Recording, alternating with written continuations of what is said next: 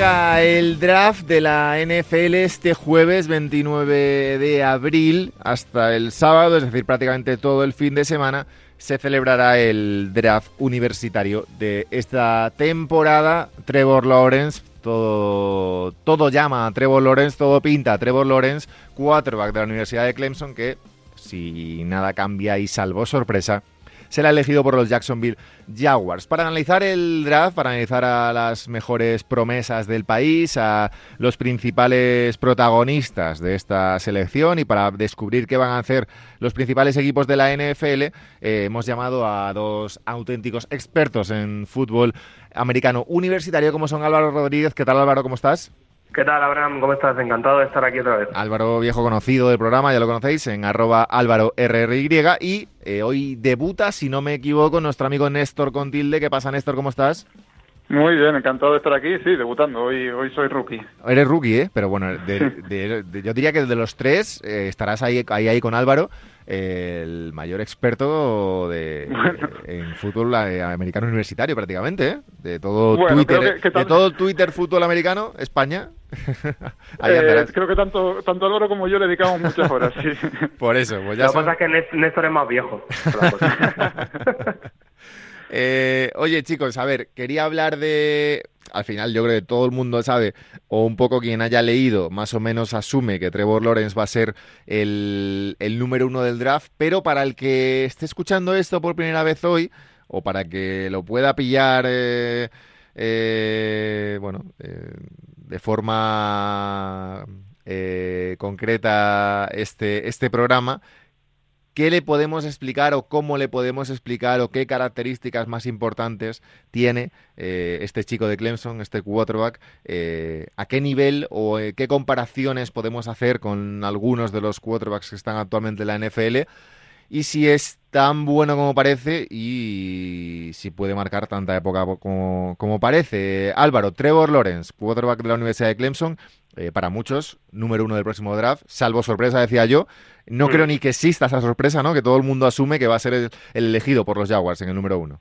Sí, totalmente. Y mira, la comparación que, a, raíz de la comparación que decías tú, ya a mí me gusta compararle con, con LeBron James, porque es verdad que no mucha gente escucha este programa por, por la NBA y la verdad es que nadie ha llegado con el hype que llegó Trevor Lawrence desde el instituto a college, ha cumplido y ha superado todas las expectativas desde su primer año en el fútbol americano universitario y pinta que va a hacer eso en el draft, ¿no? O sea, que es más por estilo, más que por estilo de juego, ¿no? Que sí que no veo ningún quarterback parecido, por carisma, por personaje desde que tenía 18 años, porque siempre han estado los fuegos eh, sobre él, me recuerda un poco a, LeBron James. Néstor, voy a ir por ahí. Eh, dice Álvaro, el jugador con mayor hype que ha llegado desde el instituto.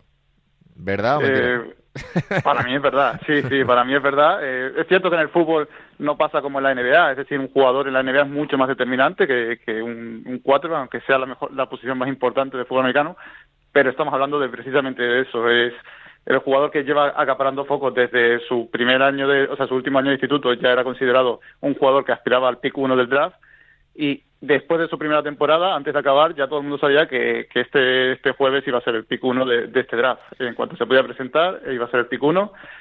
Y viene a ser, porque más o menos que la gente lo entienda, si tú coges un videojuego de fútbol americano, sería el jugador que te crearías. O sea, que empezarías con un chaval joven como es él, o sea, que es de en, su primer año que se puede presentar, eh, tiene la, la, estatura perfecta, quizás le falta un poquitín más de, de musculatura o de cuerpo, pero es el cuadro que te, crearías para, dominar durante, jugar durante 20 temporadas en, tu Madden o en tu, bueno, en tu PlayStation o lo que sea. Voy a, voy a ir a cosas un pelín más, no, bueno, no técnicas, pero bueno, ha estado una temporada solo en la universidad. ¿Eso es bueno o es malo? Porque en la, en la NFL, por ejemplo, los, jugadores suelen estar varios años en, universidad antes de dar el salto, ¿no? ¿Esto, ¿Esto es bueno porque significa que ya está totalmente preparado para lo que le viene en la NFL? ¿O ha tenido prisa también él y el entorno? Bueno, ha estado tres años. O sea, en, el fútbol americano colegial tienes que pasar tres años desde que este instituto, ¿no? Entonces, sí, es un primer año que ha podido, ¿no? Se ha presentado. Yo creo que al final primer año que ha podido, correcto. Exacto. creo que al final la curva de, crecimiento de cada cual es distinta y con un jugador que prácticamente parecía preparado desde que salió con 18 años, ¿no? Haciendo pases eh, que muchos cuartos de la NFL ni pueden soñar, ¿no? Ya los empezaba a hacer él y quizás nos hemos ido acostumbrando con el tiempo y por eso no, no está creando tanto hype como otros, pero yo creo que sí, preparado está sin duda y que de hecho necesita, necesita nuevos retos y necesita pasar de un nivel que se le queda pequeño a otro que, que, le, que le proponga más retos, yo creo. Eh, Néstor, y en Jacksonville, eh, ¿cómo puede cambiar él a la franquicia? ¿O cómo puede encajar? ¿Es el mejor destino? ¿Es un buen destino? ¿Es un mal destino?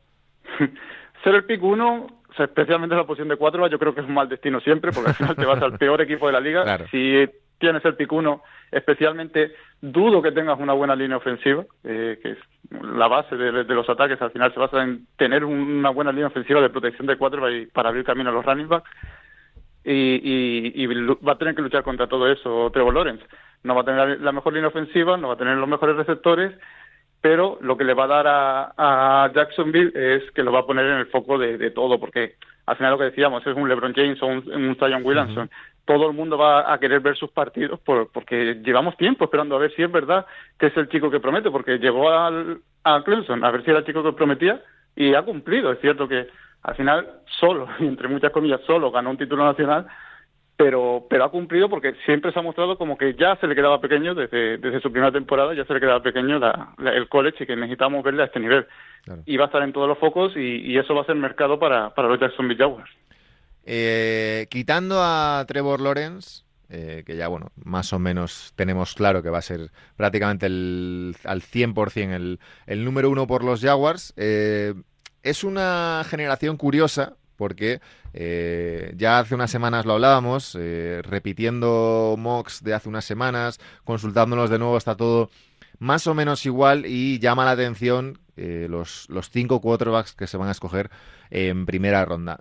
Sabiendo que Trevor Lawrence es el mejor de todos ellos y que seguramente haya varios escalones entre él y los demás, tuvimos hace unas semanas el famoso traspaso entre, entre Miami, eh, los 49ers y tal. Tenemos ahora rumores o casi confirmaciones de que, de que los Niners en el 3 se van a ir a por Mac Jones, el quarterback de, de Alabama, y la mayoría de mocks dan en el 2 a Zach Wilson, quarterback de BU, para los New York Jets. Em, y luego tenemos en el 8 más o menos, 7 u 8, depende cómo lo... o incluso, bueno, sí, en esas primeras posiciones, eh, depende del mock que, mires.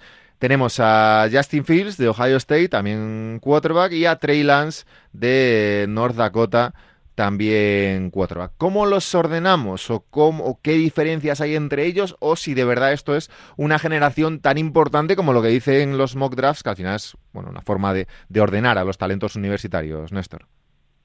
Bueno, no sé si, si Álvaro va a estar de acuerdo conmigo. Creo que Lorenz está fuera de discusión. O sea, todo el mundo lo pone como número uno y quien no lo tenga, yo creo que es un ataque de a ver si luego acierto y puedo decir que. Pero luego eh, sé que no voy con muchos reports, que voy en contra de mucha gente, pero a mí me sigue siendo el segundo mejor Justin Fields. Luego colocaría a, a Trey Lance, el chico de North Dakota State y luego ya sí a, Wilson y por último a Mac Jones. Pues vas en contra de, casi todos los drafts de los mocks que tengo que tengo aquí abiertos en la pestaña del ordenador, ¿eh?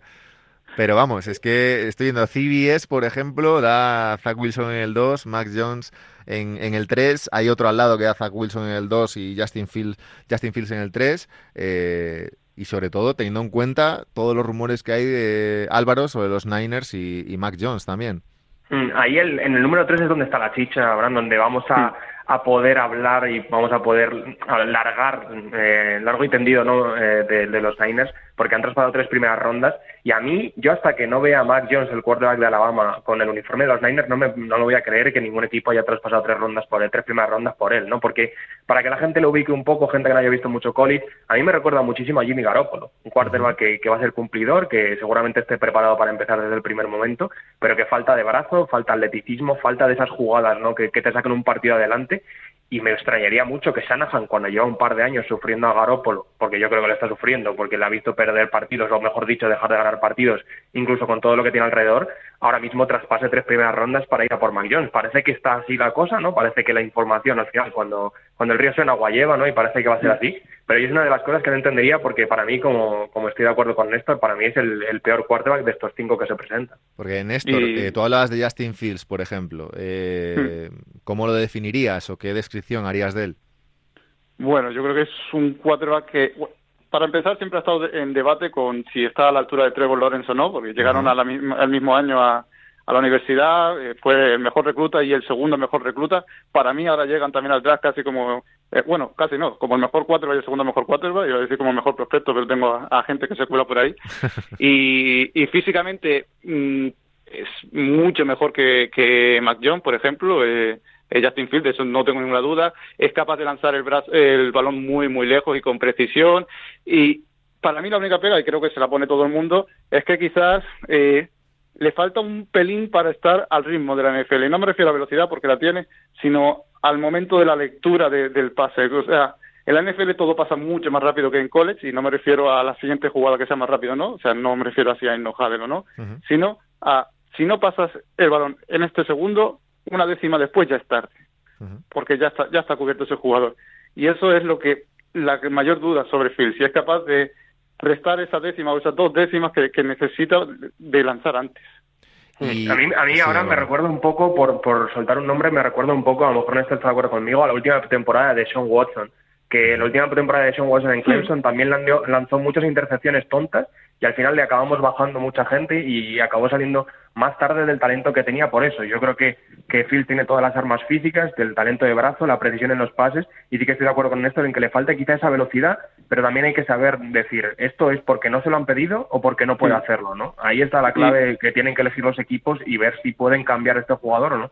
Pero a Fields, en teoría, eh, y vuelvo al traspaso famoso ¿eh? de Miami y 49ers, eh, a Fields no podría haber llegado a los Niners sin necesidad de que los Niners subieran al 3, por ejemplo. Para pues puede ser.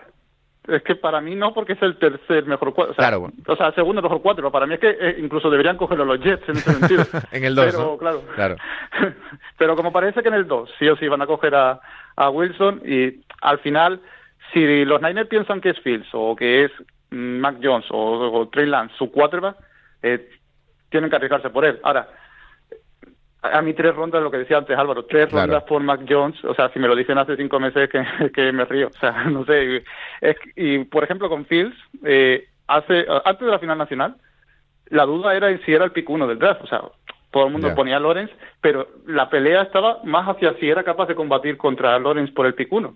Y sin embargo, eh, ahora de repente estamos viendo que hay eh, gente que lo pone como el quinto cuatro, lo, cual para mí es eh, hasta exagerado. Porque, Álvaro, Zach Wilson, que lo da en el 2, eh, decíamos quarterback de BU, para los Jets, que, ¿cómo lo valoramos? ¿Qué descripción hacemos de él?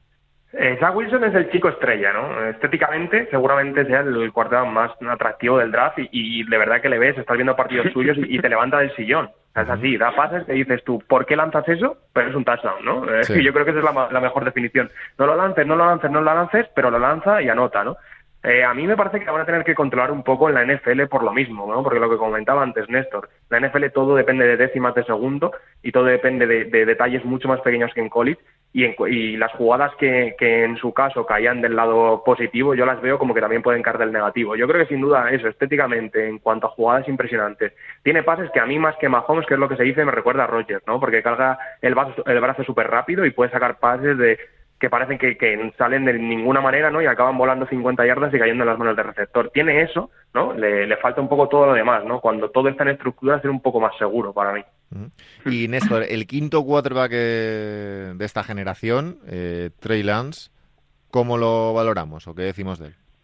Bueno, esta es para mí más importante aún que el año pasado el, draft del COVID, ¿no? Para mí este año el COVID eh, está más en el draft que la temporada pasada, a pesar de que ya eh, el COVID estaba presente el año pasado, porque este año ha provocado que pasen casos como el de Trislan, que es que no lo hemos visto jugar esta temporada. Llevamos más de un año sin verle jugar un partido y claro, ahí están las dudas, porque algunos algunos jugadores sí que lo valoramos, entre comillas, positivamente que no hayan jugado, como en el caso de Jamar Chase. Eh, el año pasado dijimos que era el mejor receptor y lo seguimos diciendo, Y luego con Trey Lance es un chico que quizás no, no mucho, pero le, le, le ha pasado factura. Hay otro que me le ha pasado más factura, que ya hablaremos a lo mejor de Rousseau, por ejemplo, el defensivo. Sí. Y, y, claro, eh, tenemos esa duda con Lens, pero claro, miramos lo que vimos el año pasado y lo que creemos que ha podido estar trabajando durante todo este año. Y, y claro, ese brazo no lo tiene cualquiera. O sea, es que es uno de los brazos más potentes de los que llegan al draft, sino el que más. Y tiene la altura, ha dominó, completamente su, su liga. El problema es que su liga es eh, la FCS, que viene a ser la segunda categoría de, del college fútbol. Claro, claro. Y luego en vista general de estos cinco, estamos ante una generación que puede, eh, teniendo en cuenta las posiciones en las que van a salir elegidos en el draft, pueden hacer, eh, no voy a decir que sean la nueva imagen de la NFL, porque hay cuatro más jóvenes ya eh, que están siendo titulares e importantes y MVPs y llegando muy lejos en playoffs, pero estamos ante una generación importante más allá de Trevor Lawrence o digamos que las posiciones del draft en este caso Álvaro tampoco eh, prometen más allá de los del, del orden, no, no hay mucho. A mí sí que me lo parece, ahora. A mí sí que me parece más una, una generación a tener en cuenta, ¿no? Al final habrá algunos que se la pegarán, como siempre, habrá otros que saldrán bien y es muy importante al final siempre dónde caen los jugadores. Podemos hablar mucho antes del draft, pero después del draft empieza empiezan importantes. Hablo sobre todo de, de, quarterbacks. ¿eh? Ahora entramos en lo que no son mm. quarterbacks, en el resto de, prospectos, pero sobre todo de, los, de, los, cinco quarterbacks. De los cinco quarterbacks a mí sí, que me parece que pueden salir dos, tres titulares muy buenos y, y, luego un Mac Jones que puede ser un titular solvente en la liga durante mucho tiempo. Néstor. Yo no lo veo tan claro como Álvaro, pero claro, es que la figura de Lorenz es tan grande que al final piensas que, que, es capaz de iluminar todo lo demás pero luego por otro lado, claro, tenemos cinco cuadros que pueden caer en el top 10, top 15. Claro. Y claro, eso obviamente cambia la liga. O sea, es cinco, cinco jugadores de la posición eh, más importante del fútbol americano. En ese sentido, sí, claro. Y cualquiera de ellos eh, puede ser una estrella en el futuro. O sea, a mí que yo diga que Matt John para mí es el quinto, sí, es el quinto, pero lo sigo colocando en primera ronda. Y en la NFL, todos los primeras rondas tienen que aspirar a ser titulares. Eh, quizás en el puesto de cuatro sí que somos más pacientes y tal, pero Mm, cualquiera de los cinco puede ser una estrella y, casi que parece que el mejor más que Lawrence eh, va a ser el que tengo la sensación de que puede ser, ayer lo decía con unos amigos, el que acabe en San Francisco, porque va a acabar al final en el mejor sitio. Claro, porque eso, eso os iba a preguntar antes de pasar a, más posiciones. Eh, de todos los equipos que están ahora mismo en el top 10, diría, eh, el mejor es, son, los, son los 49ers y son el 3. Es decir, sí que podemos estar ante una lección que cambie no ya el futuro de la NFL, sino la próxima temporada directamente. No, totalmente, totalmente. Yo estoy de acuerdo que es la mejor situación por entrenador, por todo lo que le rodea, no todas las armas que va a tener a su disposición y porque es una franquicia que ya ha estado en playoff y que el año pasado fueron las lesiones lo que le sacaron de estar ahí. No es un equipo que debería volver a competir. Así que sí, por eso decimos que la, la situación es importante y para mí San Francisco sí que es la mejor situación del top 10. A ver, Néstor, que tú querías entrar aquí, aquí antes eh, en este tema. Eh, quitando quarterbacks, eh, me imagino que te lo, llevarás ya preparado y apuntado. ¿Cuál es el mejor eh, jugador de este draft? Pues justo con lo que decía antes, voy a decir un chico que no ha jugado esta temporada, que para mí es Penny Sewell, el offensive tackle de, de Oregón, de Oregón el año pasado, porque este año no, no, ha jugado allí, decidió no jugar por el tema de COVID y tal. Para mí es bueno, no voy a ponerle esa etiqueta, pero iba a decir, iba a decir, pero no digo, eh, el Trevor Lawrence de los offensive tackles. Como os gusta el LeBron James del no sé qué, el Trevor Lawrence y tal. ¿Cómo os ganáis al público general, Dios mío? Bueno, pero el mejor jugador de esta generación quitando, quitando quarterbacks, ¿no? Sí, para mí Penny Sewell es un... Aquí le dan en el 5 Cincinnati Bengals. Sí, incluso seis a lo mejor, sí, por ahí puede estar. Al final es dependencia de quien necesita un offensive tackle, pero es un chico que otro año, eh, ¿por qué no? Podría haber disputado por el pick 1. Eh, esa es mi opinión. Yo sé que en muchos sitios cae un poquito más y tal, pero fíjate, yo que soy fan de los Chargers, eh, he visto como un rumor, que bueno, un rumor, ya ves, que después no significa nada, de que los Chargers podrían subir por él. Yo estaría encantadísimo. O sea, pagad ahí, que, que para Herbert le va a venir de maravilla. Álvaro, Para, para mí es Kyle Pitts, el Tiden de Florida. Tiden receptor es el nuevo arma ofensiva que va a cambiar la NFL, así te lo digo. Es un jugador. ¿Cómo os gustan los titulares? Eh? ¿Cómo se nota que sois, que sois jóvenes, hijos del clickbait? el Twitter hijos del clickbait. Eh, Kyle Pitts, abro comillas, el nuevo arma ofensiva que va a cambiar la NFL por Álvaro Rodríguez. Espectacular. demasiado, demasiado grande para cualquier cornerback que le defienda y demasiado rápido para cualquier linebacker. ¿no? Me parece un jugador indefendible en este draft y yo creo que quizá puede darnos un poco de miedo que sea un tight y que la gente, los, los entrenadores así más viejunos lo encuadren en el molde de tight normal de toda la vida, bloqueador, pero no es así, ¿no? Es más un receptor que un tight pero si alguien lo usa y lo, y lo explota al máximo de sus posibilidades, yo creo que, que es un chico que puede cambiar la, posición. O sea, que va a ser eh, mejor que Gronkowski, que Kittel y que quien sea, ¿no? A ver, sobre ello, sobre, sobre este jugador, sobre Pitts, eh, no sé si va a cambiar la NFL, pero es como el pick uno de, de los mobs, o sea, de los mobs, perdón, de la, de la fantasy, yo creo que para mí es este, ¿no? Es este chico, sí, porque si, si te lo ponen en el touch como eh, como Titan, es que ahí tienes un jugador, un seguro. Y además, eh, bueno, veo aquí, por ejemplo, que le ponen el 4 para Falcons, eh, que Falcons en la posición tampoco van muy bien en la, en la posición de Titan. Mm, totalmente, ¿no? Y además, ya te digo, Abraham, yo creo que es más que un tight ¿no? En plan, que, puede jugar también como receptor abierto, en, en, el fútbol universitario se le ha visto ganar por fuera también, o sea, a mí me parece, es un tío altísimo para que la gente lo, lo ubique, ¿no? Con unas manos muy, muy seguras, que puede coger cualquier balón arriba, pero es que además se mueve muy, muy bien, muy ágil y muy rápido para lo grande que es. Por eso te digo que me parece, al jugando al hombre, hombre al hombre, me parece prácticamente indefendible. Sí, en eh, es imparable. Hablando aquí de, receptores, por ejemplo, saltando de posición, eh, que al final es una posición yo creo que llama mucho la atención al aficionado general, eh, tenemos a Yamar Chase, a Jalen Waddell y a Devonta Smith, y no sé si me dejo alguno más en los primeros, en las primeras posiciones. Otros meten aquí en la primera ronda también a Rasot Bateman, a Elijah Moore, eh, Rondal Moore. Bueno, ¿cómo, ¿cómo ordenamos esto? ¿Qué escalones hay dentro de la posición de, receptor, Néstor? Bueno, yo creo que al acabar la temporada sí que había un poco más de debate sobre si el ganador del Heyman, eh, sobre si Devonta podía competir con el mejor receptor de la temporada anterior. Y bueno, quizás en, época de calentón de ah, es que qué temporada acaba de hacer, pues ahí había un poco más de debate, pero yo creo que ya en frío todos hemos, los que todavía, ese, en aquel momento dudábamos, ahora mismo todos estamos que Chase es el mejor receptor y que de hecho Devonta con quien hay que con quien tiene que discutir es con su compañero Waddell sobre si es mejor o no que O sea, Álvaro, llamar Chase, eh, receptor de LSU, eh, mejor receptor de este draft. Para mí sí, para mí sí, pero sobre todo destacar yo creo también otra clase muy muy buena de receptores, ¿no? Que ya vimos una clase el año pasado muy muy buena y decíamos, va a ser difícil que se supere, esta yo creo que es del mismo nivel. Obviamente, ver a alguien que hace una temporada como la de Justin Jefferson, ¿no? El año pasado lo veo complicado, pero yo creo que también hay muchos jugadores que van a salir en primera ronda y eso no me extrañaría ver equipos seleccionando 6, 7 receptores en primera ronda. Eh, más, en defensa, ¿qué tenemos? Mejores defensores. Defensa flojito, ¿eh? Flojo. Poquito, poquito, sí. Pero si aparte, bueno, es que hay, hay equipos también muy necesitados de, defensa, yo creo, pero bueno, no, no, sé cómo quedarán luego después del draft, si habrá traspasos. Eh, flojito me decíais, por poner un nombre, ¿cuál sería? Para mí el nombre de este año es JC Horn, el cornerback de South Carolina. Me parece que puede ser un grandísimo cornerback de estos trash talker, ¿no? Que nos gusta a nosotros de que se mete con el receptor y le pasa por encima y le pelea arriba. Lo ponen aquí en el, en el 15 Cowboys. Sí, a mí, a mí me gusta mucho Horn y, creo que puede ser ese cornerback uno de, la NFL por, por eso, por ya no solo las actitudes físicas que las tiene, sino la actitud. La, tiene la actitud de, de cornerback uno, de, pelear, de tirar al receptor y de, y de humillarle, ¿no? Néstor. Bueno, yo también tengo a, Horn como mejor cornerback. Me sorprende, pensaba que, que, que Álvaro tenía a Surtain, a otro cornerback, pero por poner otro nombre, te, nombraría a Mika Parson, otro jugador que no ha jugado esta temporada, otro que decidió. Eh, desde mi punto de vista. Todos han pasado el año en blanco, macho.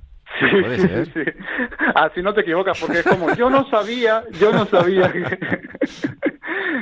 yo pensaba que este año ya estamos machacándose en el gimnasio y resulta que... y ahora llega gordo, llega gordo al training camp y tal. Si esa historia, nos, no sabemos esa historia ya, en esto. Mika Parson tiene además un poco de historia un poco extraña porque, bueno, era un chico que quería ir a Ohio State, que, si no me equivoco, incluso su perro se llamaba como la mascota de Ohio State, pero tuvo movidas porque eh, eh, con un saludo, una firma de un exjugador de Ohio State, pues quizás podía haber problemas de, con la NCAA, acabó en Penn State y para mí el dominio que ha tenido allí es brutal, es un jugador que volaba sobre el campo cuando jugaba, eh, supongo que seguirá volando ahora cuando llegue a, la NFL, y solo problemas que se han hablado de fuera del campo podrían para mí bajarle del top 10, quizás es el único jugador defensivo que yo metería en mi top 10 de, jugadores en global. Vale, y ahora, eh, para ir terminando... ahora, bueno. Bueno, es que el tema de los kickers, claro, es que he ido, mira, pues mientras hablaba Néstor, y esto no es broma, he ido viendo los mocks y digo, a ver dónde está el primer kicker, y todavía no lo he encontrado. No, no, es que yo, que yo sepa, yo no, no vamos. No creo que salgan en. Ninguno. No, no, no, Evidentemente, primera ronda ya sabía que no salía nadie. Eh, pero claro, esto se lo elegirán luego en, no drafteados y todo esto, ¿no? Esto salta el tercer día no drafteados. Espero, espero que no veamos ninguno, porque si no es otro a los que a los llenar al manager. Porque entiendo que, en la historia, hablo ya, entiendo que en la historia de la NFL no ha, habido jamás un kicker en primera ronda, ¿no? Eh, pues sí, sí, yo creo que sí. Eh, Janikowski creo que salió en primero, si no recuerdo mal. Fantástico. Mm. Qué datos espectaculares. Eh, os voy a pedir que os mojéis. Diez nombres, los diez mejores nombres de, este draft. Os voy a pedir los cinco, pero los cinco, metiendo a quarterbacks y tal, iba a ser muy fácil. Pero para que, a la, para que a la gente les suene y les se queden un poco en la copla y dentro de mm, pues de ocho meses eh, vengáis aquí los dos y podamos un poquito pasar, pasar nota y examinar un poquito las predicciones. Diez nombres de esta primera ronda del draft de la NFL. Venga, empiezo yo, Néstor, y te dejo pensar. Si quieres, yo voy a decir Trevor Lawrence, cuarto de Clemson, Trey Lance, cuarto de North Dakota State, eh, Justin Fields, ¿Lo estás, ordenando, ¿Lo estás ordenando? No, no, no. Ah, bueno, no, aquí hay que... vamos a ver, vamos a ver. Vale, vale, vale. Venga, empiezo, empiezo otra vez, empiezo otra vez. empiezo otra vez. Eh, Trevor Lawrence. Trevor Lawrence, quarterback de Clemson, ¿vale? Dos, Kyle Pitts, Titan de Florida. Vale. Tres, Penisuel, tackle de Oregón. Cuatro, eh, Yamar Chase, receptor de LSU. Cinco, vamos a decir, eh, Justin Fields, cuarto de Ohio State. Vale. Seis, Caleb Farley, corredor de Virginia Tech, aunque ha tenido algunas lesiones y demás. Vale. Siete, Jalen Waddell, receptor de Alabama, que la gente que la gente mire vídeos de highlights porque es un espectáculo. Sí. Eh, ocho, eh, Ration Slater, tackle de Northwestern. Eh, nueve, eh, Trey Lance, cuarto de North Dakota State. Y en el número 10, pues voy a decir a Devonta Smith, el receptor de Alabama. Te dejas alguno de los de los 10 primeros de algunos mocks, ¿eh? Pero bueno, oye. Apuntado queda. Eh, Néstor. A ver, eh, eh, voy a improvisar un poco porque no tengo la no tengo mi lista, por así decirlo, de los 10 primeros, pero vamos, Trevor Lawrence, eh, sin duda. Eh, Well, no puedo decir otro después de haber dicho que no puedo decir otro, el, el offensive tackle de Oregón. Quizás en el 3 sí que pondría también a Kyle Pitts, de, el Titan receptor de Florida. Mm, el cuarto y el quinto, Justin Fields y Jamar Chase. Eh, me daría igual el orden eh, entre el receptor de LSU y, y, Fields, el quarterback de Ohio State. Vale. Eh, voy cinco, ¿verdad? Sí. Mm, mm, pues quizás aquí podría poner a... Uf, la verdad es que fíjate, me, hago dudar a mí mismo. a Trey Lance, venga, el quarterback de, de North State. ¿eh? Muy bien. Sí, porque pienso que su techo puede ser bastante alto, realmente. O sea, Te quedan cuatro, venga. Cuatro, venga, vamos a poner ya a Mika Parson para poner un jugador defensivo que quede bien, que quede como completito. Que quede como que sabes. sí, algún jugador defensivo ahí, aunque no haya jugado en todo el año, habrá que meterle. Tres más. Eh, vamos a meter a Zach Wilson. Vale. Mm, no sé si. Voy a meter a Devonta Smith. Vale. Por delante de Jalen Waddell. receptor de Alabama, sí. Y luego me quedan dos, ¿verdad? Y no, te queda uno, si no me equivoco. Ah, bueno, pues eh, JC Hall o, Jalen Waddell, cualquiera de los dos me parecerán. Me sorprende que ninguno hayas metido a Mac Jones, ¿eh? No, no, yo, yo, yo lo tengo bastante atrás. o sea, lo tengo dentro de primera ronda por su posición, pero. Año que viene, campeón de la Super Bowl, San Francisco 49ers. MVP, MVP Max Jones. y vais a pasar por aquí los dos a pedir perdón y disculpas a todo el pueblo de San Francisco.